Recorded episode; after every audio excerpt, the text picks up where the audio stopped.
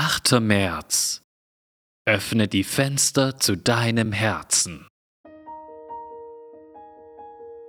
Das geknickte Rohr wird er nicht zerbrechen und den glimmenden Docht wird er nicht auslöschen. Jesaja 42, Vers 3.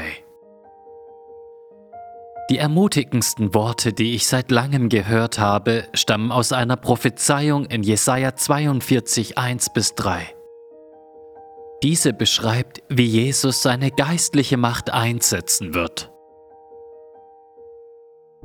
Fühlst du dich wie ein geknicktes Rohr? Wie eine dieser großen Osterlilien mit den schweren Blüten, deren Stängel irgendwann umknicken, sodass die Blüte den Kopf hängen lässt und nicht mehr mit Wasser versorgt wird. Hast du manchmal das Gefühl, dass dein Glaube nur noch ein schwacher Funke ist, statt einer hellen Flamme? Wie das schwache Glühen am Ende des Dochtes, nachdem du die Geburtstagskerze ausgepustet hast. Hab Mut.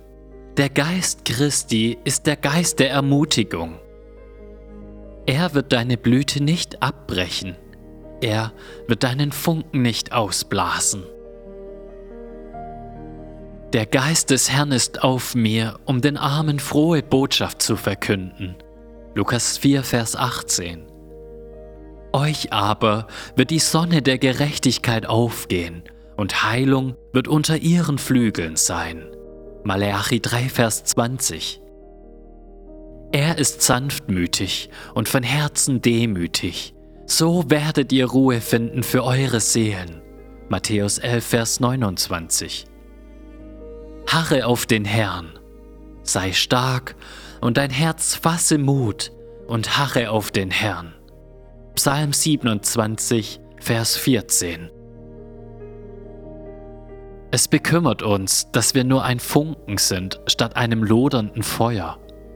Doch hör zu und hab Mut. Ja, es gibt einen großen Unterschied zwischen einem Funken und einem Feuer.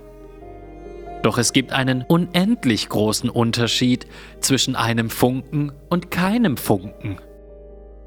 Ein Senfkornglauben ist einem Bergglauben unendlich viel näher als keinem Glauben. Öffne die Fenster zu deinem Herzen für Gottes Verheißungen und lass den Geist jeden Raum deines Herzens durchwehen.